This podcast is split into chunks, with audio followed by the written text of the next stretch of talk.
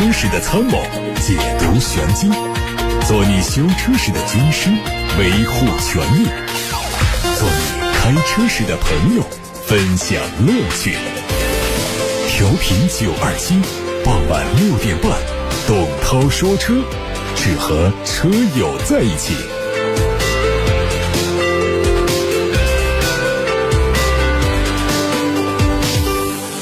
各位好，欢迎听董涛说车，我是董涛。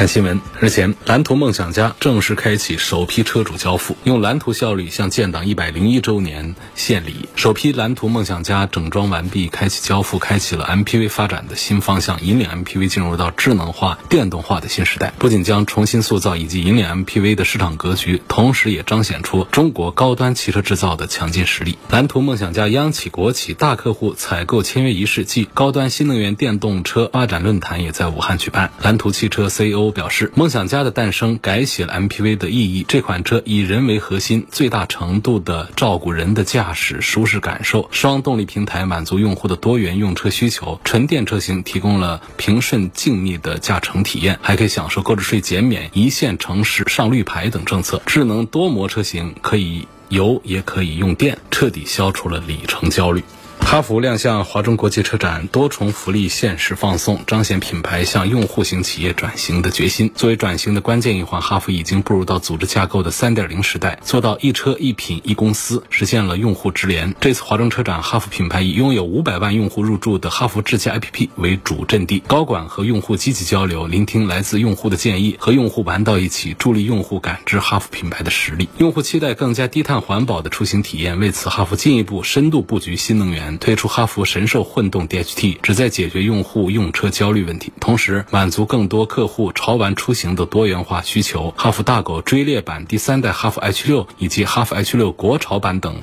多款重磅车型都亮相武汉华中国际车展。经历多种谣言的第十六代丰田皇冠终于迎来发布了，推出了轿车跨界版以及两款不同尺寸的 SUV，四款车型都是基于 TNGA-K 的前驱平台，其中跨界版将在秋天在海外开启预定，之后会以进口的方式引进到中国。它的外观采用了全新的风格，贯穿式的镀铬装饰条把两侧狭长的大灯组和中网连接在一起，车尾更加激进。内饰相比外观就显得沉稳，提供了双十二点三英寸的全液晶仪表和。中控触摸屏、电子换挡杆等等，但是相比老款的皇冠实木真皮包裹的内饰，新车略显得寒酸。有媒体从奔驰经销商处获得了新款 C 级的配置变化信息，新款 C 级目前已经开始接受预定，有可能在九月份上市。配置方面，全系升级了高德定制导航，新增了智能领航线距、火山车娱乐功能。另外呢，入门版的 C 两百 L 还升级了十八英寸的轮毂，二六零 L 酷夜版升级了十八寸。的 AMG 轮毂之外呢，外观细节也做了一些小幅度的调整，包括换装了黑色的侧裙，并且加进了 AMG 的扰流板。动力继续用 1.5T 加48伏轻混，新增的 C350eL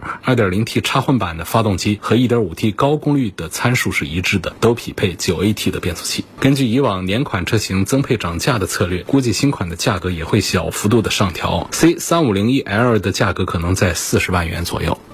新款路虎星脉的路试照片在网上流传，估计会在明年亮相，二零二四年正式上市。路试车只对前脸和车尾做了伪装，估计前大灯会做大幅度的调整，同时缩小下格栅的开口面积。尾灯的调整同样值得关注，下包围估计也会换上新款。日产汽车宣布将在七月二十号发布一款 SUV，通过预告图中的文字可以判断，新车可能就是奇骏的 ePower。从曝光的谍照看，它的外观内饰都采用了和燃油版相同的风格，动力会用和。逍客 ePower 相似的系统，但具体是用 1.5T 还是用2.0的自然吸气发动机，目前还不得而知。日产奇骏曾经在紧凑型 SUV 市场中有着标杆级的实力，但是换了三缸发动机之后啊，奇骏的销量急转直下。不知道奇骏 ePower 的发布会不会挽回一点奇骏销量下滑的颓势？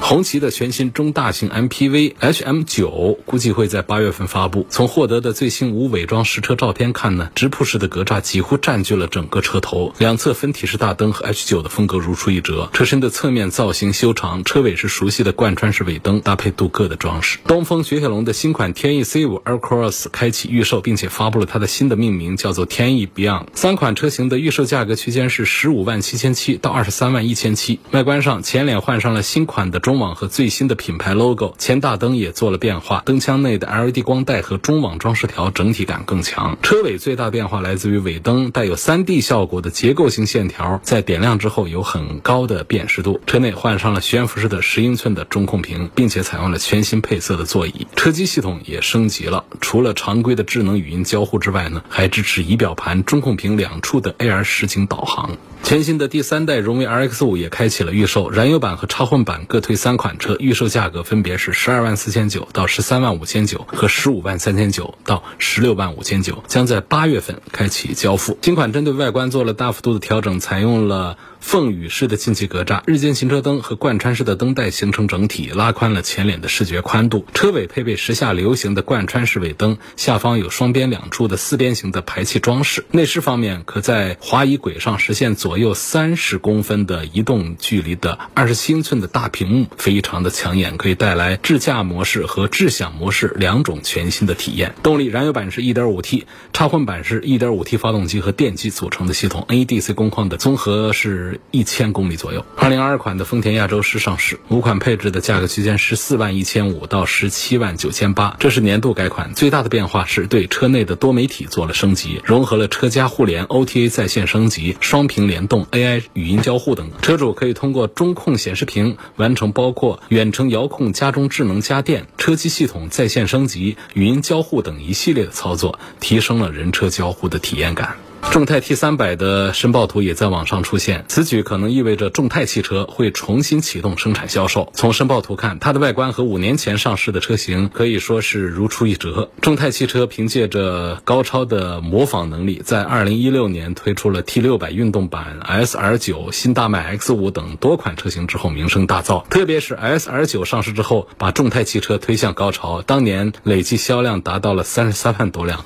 同比增长了百分之五十，是众泰汽。车创立以来的销量高峰，但是好景不长，后来因为各种原因，在二零一七年开始出现下滑，到二零一九年销量只有十一万多辆，到二零二零年它的业务几乎是停下来了。来看大家的选车用车提问，首先是来自董涛说车微信公众号的后台，有网友问：小鹏 P7 值不值得买？买它哪个版本最划算？每天通勤跑四十公里左右。还有个朋友问八幺五五的芯片是个啥？前阵子看到极客发布会说免费送八幺五五芯片，热度很高。这个芯片到底多厉害？先说小鹏的 P7 这个问题。小鹏这个 P7 呢，不是个新车，出来已经两年了，但是呢，热度一直还是很不错的。因为它的设计确实是很出彩，很简约的那种外观内饰的设计，再加上有一些颜色也做得很不错。所以说，尽管是出来两年，但仍然还是在大街上还是很能打的，而且呢。那像现在对比的这个车型呢，就是比亚迪的海豹跟海豹在一块儿呢，比它年长两岁，仍然不比海豹丑。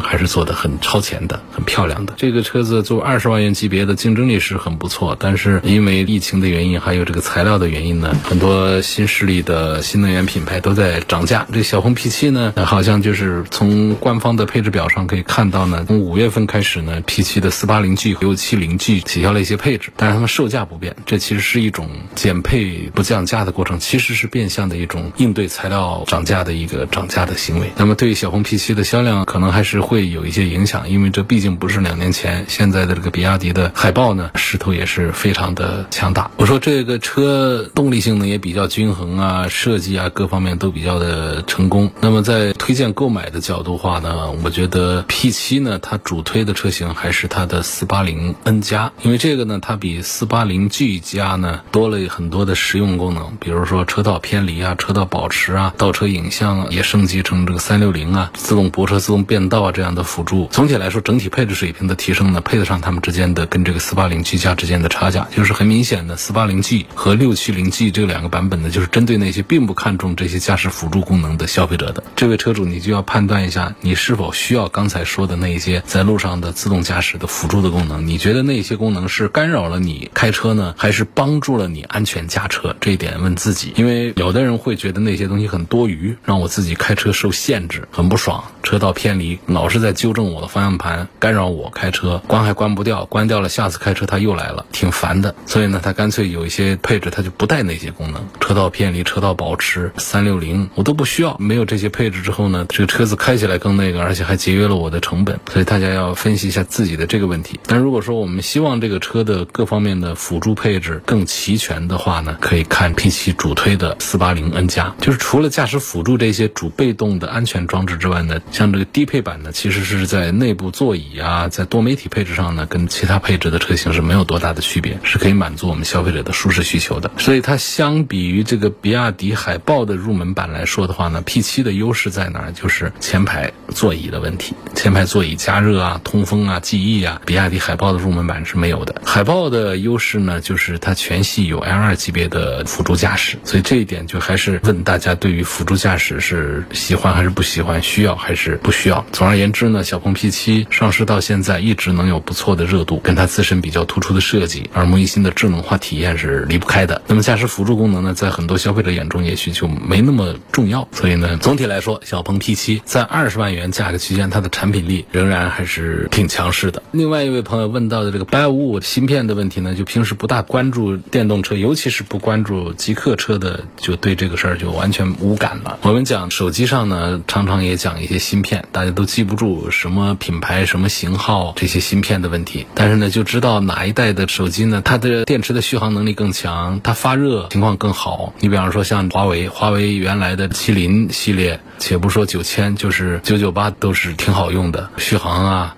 发热情况都控制很好。后来呢，麒麟芯片没有了，那就上骁龙。这骁龙芯片在华为的旗舰手机上，它都没有那些芯片用了，就用骁龙，就导致它那个折叠翻盖的那个 P 五零那个女士手机也只能用骁龙，然后续航就很差呀。本身电池配的都很小，四千毫安的，然后再加上处理器又特别的耗电，特别的不耐用，然后再加上还有就是配合的不太好的这个芯片也会导致发热。所以呢，这个系统开多了之后呢，它就会出现。过热保护让你很多功能不能用，只能打个电话而已。所以这款女士手机呢，就遇到这样的问题。芯片很重要，可能有的人没有体验过这样的一些配置。比方说，像我就一直顺着在用苹果，从来没用过别的手机的，所以它怎么换芯片，让我觉得体验差别感都不大。但是这个车机芯片不一样的，车机芯片它一代大概相当于手机芯片的三代左右。比方从这个八二零 A 到八幺五五，这个进步程度就相当于从 A 幺二到 A 幺五，这个差别就是非常大的。它有一些硬的指标啊，比方说说工艺，工艺大家听说过一个纳米，比方说十四纳米升级到七纳米，就达到了同期的旗舰手机的水平。然后呢，联网的能力，它支持 WiFi 六、蓝牙五点零，所以它的 WiFi 模块从外挂改成内置，体积更小，发热更低。蓝牙五点零带宽两兆，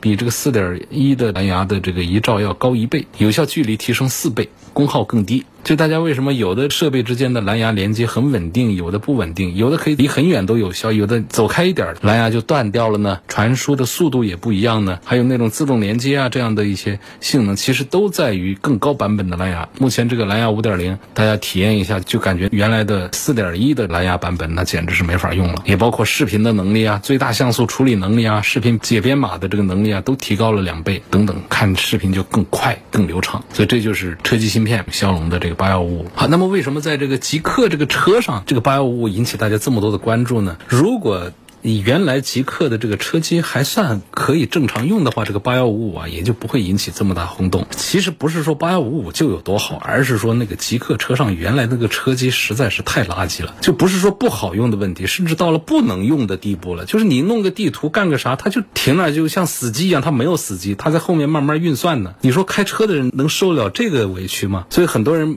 冲着极客的外形啊，还有性能啊、驾驶的底盘的感受啊，冲这些呢忍辱负重的。用极客的车机用了很长时间，一直是在背后吐槽，因为确实在这个价位当中无出其右，就是在电动车驾驶感受上，极客是同价位里面数一不数二的。只是大家觉得它的车机太难用，于是呢，八幺五五芯片升级推出来之后呢，就是一片沸腾叫好。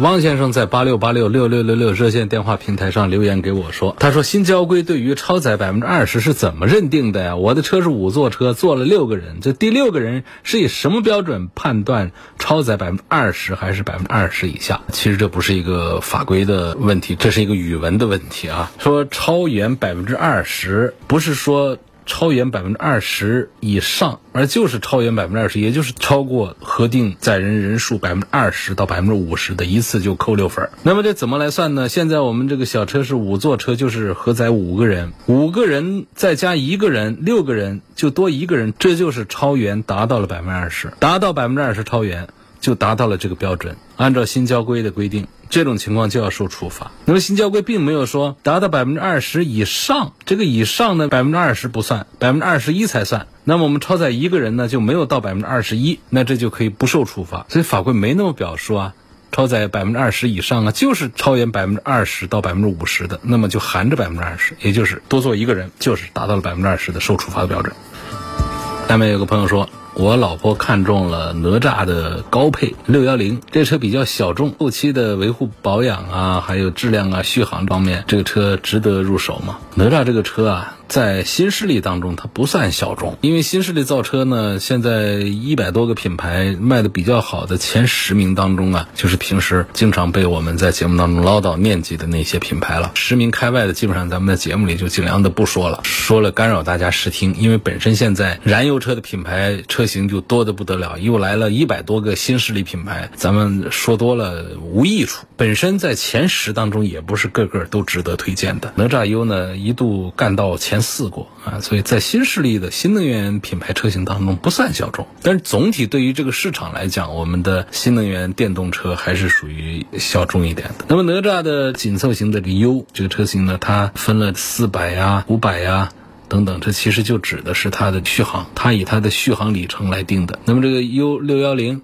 就指的是续航六百一，卖十五六万。从续航来讲的话呢，我现在一段时间没有接触这个哪吒的车。哪吒车刚出来的时候，对它进行过续航的测评，感觉它的续航还是挺靠谱的。我们的续航想达到这个厂家标称续航是很困难的。我们现在就讲谁离厂家的标称续航更近一些，就算是谁更对一些。你看有的一上车就是打六折五折的那种，我们就觉得有点太虚了。但是如果说他打个八折九折的，这就算是很棒的了。我的印印象当中，这个哪吒的 U 的标称续航和我们的实际续航之间的差异呢，大概是八折多。我当时还是比较满意的。就是它标称四百的，它确实呢。还能够跑到个三百多，我觉得这就算是一个很不错的一个成绩了。那么现在哪吒 U 的六幺零呢？我没有测过它是不是这样，反正在当时的同期的测评当中，哪吒 U 的表现还算不错。至于这些新品牌、新能源，他们的后期方便不方便呢？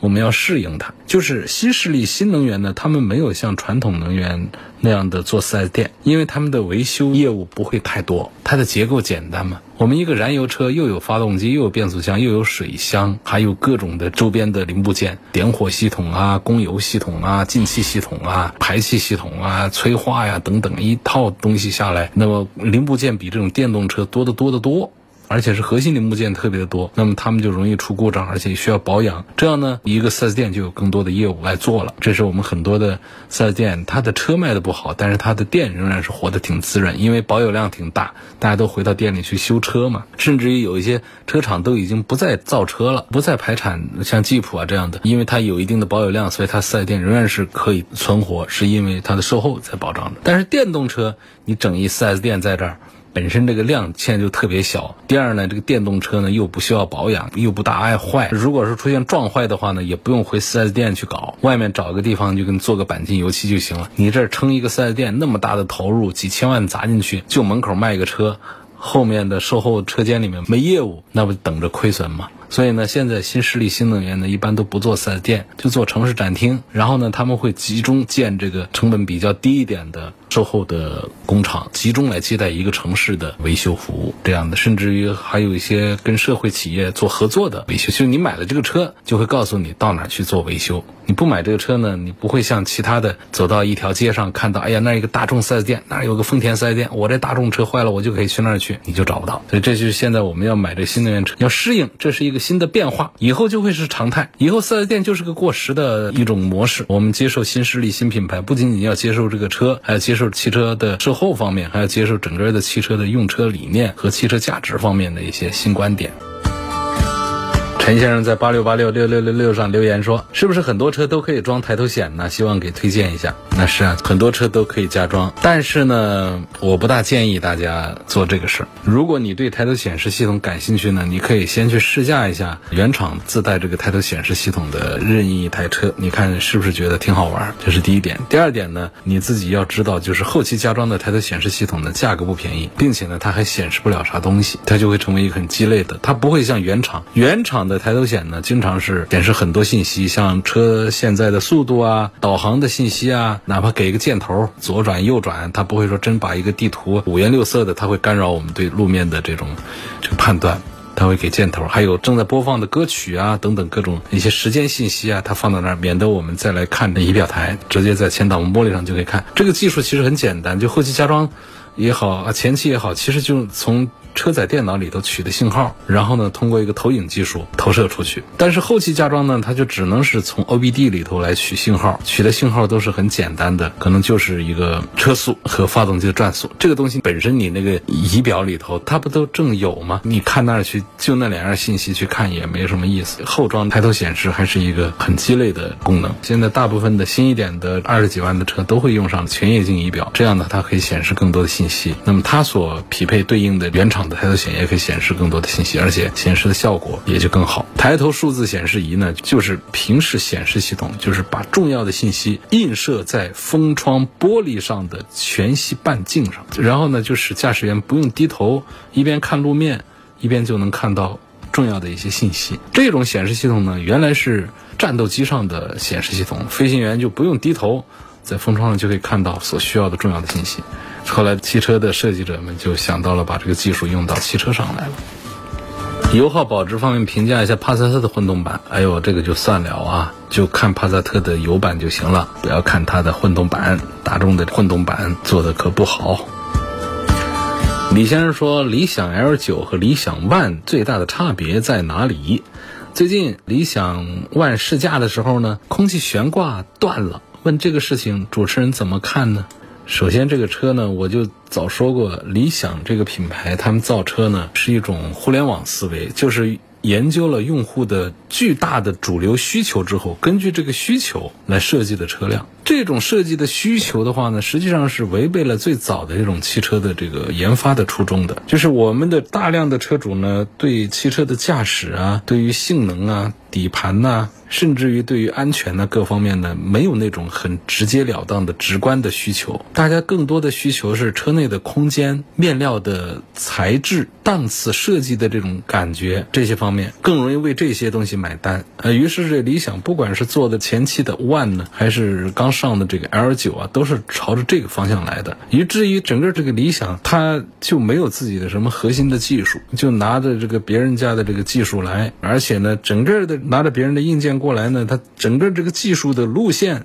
也没有说是做今后的这个主流的这个方向的，它是做的一个投机取巧的一个比较节省成本的这种增程路线。增程路线呢，现在我们好听的说法呢叫做很有争议，就是比较中间的一种说法。我没有说它好，也没有说它不好，只是说它是有争议。但实际上偏激一点讲的话呢，就是不被技术宅们所看好的，就是比较糊弄外行的一种短期的一种做法。因为这不是什么新技术，是比较老的、比较过时的，几十年前就有的这种东西。那么。它显然在这样的一种理念下生产制造车的话呢，你比方说像悬挂断呐这样的一些问题，它都不是什么意外的。包括那个底盘开起来像开船的这种飘忽，其实就在于它在你看得见的地方都做的挺漂亮、挺打动你的，在你看不见的质量方面、底盘的这些方面，它是不舍得做重要的投入的，节省成本就意味着扩大利润嘛，啊，就是这么一个情况，所以不意外啊。对于你说到的试驾当中的意外，我觉得不意外。那么关于理想 ONE 跟 L 九之间的。最大的区别是什么？就是首先在动力单元上呢，它做了一些提升。过去大家一直在埋汰，说它用一个三缸发动机做一个增程器，现在在 L 九上用了一个四缸的发动机做了个增程器。这个三缸四缸都不是重要的，重要的就是你是个增程式的一套动力。第二个区别呢，就在于 L 九比 One 呢大了。又大一号，那所以呢，这个车子呢做成六个座位啊，每一个座位都可以比较舒服、比较宽敞。那过去的 One 呢，整体尺寸比它要小一号，所以里头呢还要再局促一些。另外呢，就是它在价格体系上呢有十万块钱的区别。我想这十万块钱交在哪儿了呢？就是各种不大值钱的花里胡哨的各种舒适的娱乐的那种配置那种玩意儿。所以我为什么最近老讲一个观点，就是我们现在汽车价值观发生了巨大变化，其实是在车企的引导下发生的变化。这理想 ONE 就是这么一种理念下一个代表品牌。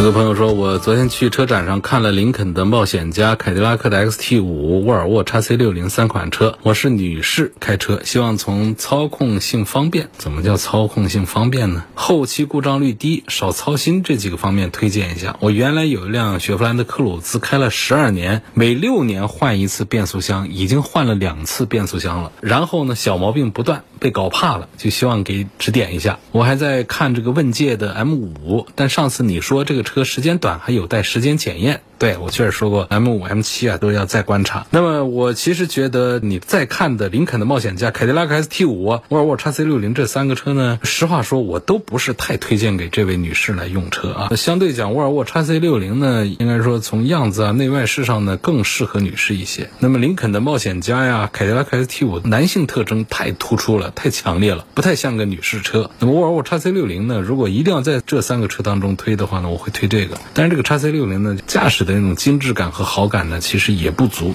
也不大好，不是蛮舒服的个车子。我给这位朋友推啥呢？就是作为一个女士来买这个价位的二十大几万、三十万的车。如果豪华品牌呢，你可以看一下奔驰的 GLB，现在又有优惠，车子又大，还是个奔驰的 logo，做的挺精致。第二个呢，如果我们要车子更大方一点的话，车内空间也也好啊，故障率又比较低的话，其实我会推东风本田的 URV，广汽本田的冠道这辆车，你看看二十大几万。买到的空间配置各方面应该开着挺省心的，不会像你的科鲁兹那么爱坏。今天就说到这儿吧，感谢大家收听和参与。每天晚上的董涛说车节目都是六点半到七点半直播，错过收听的，欢迎通过董涛说车的全媒体平台收听往期节目的重播音频。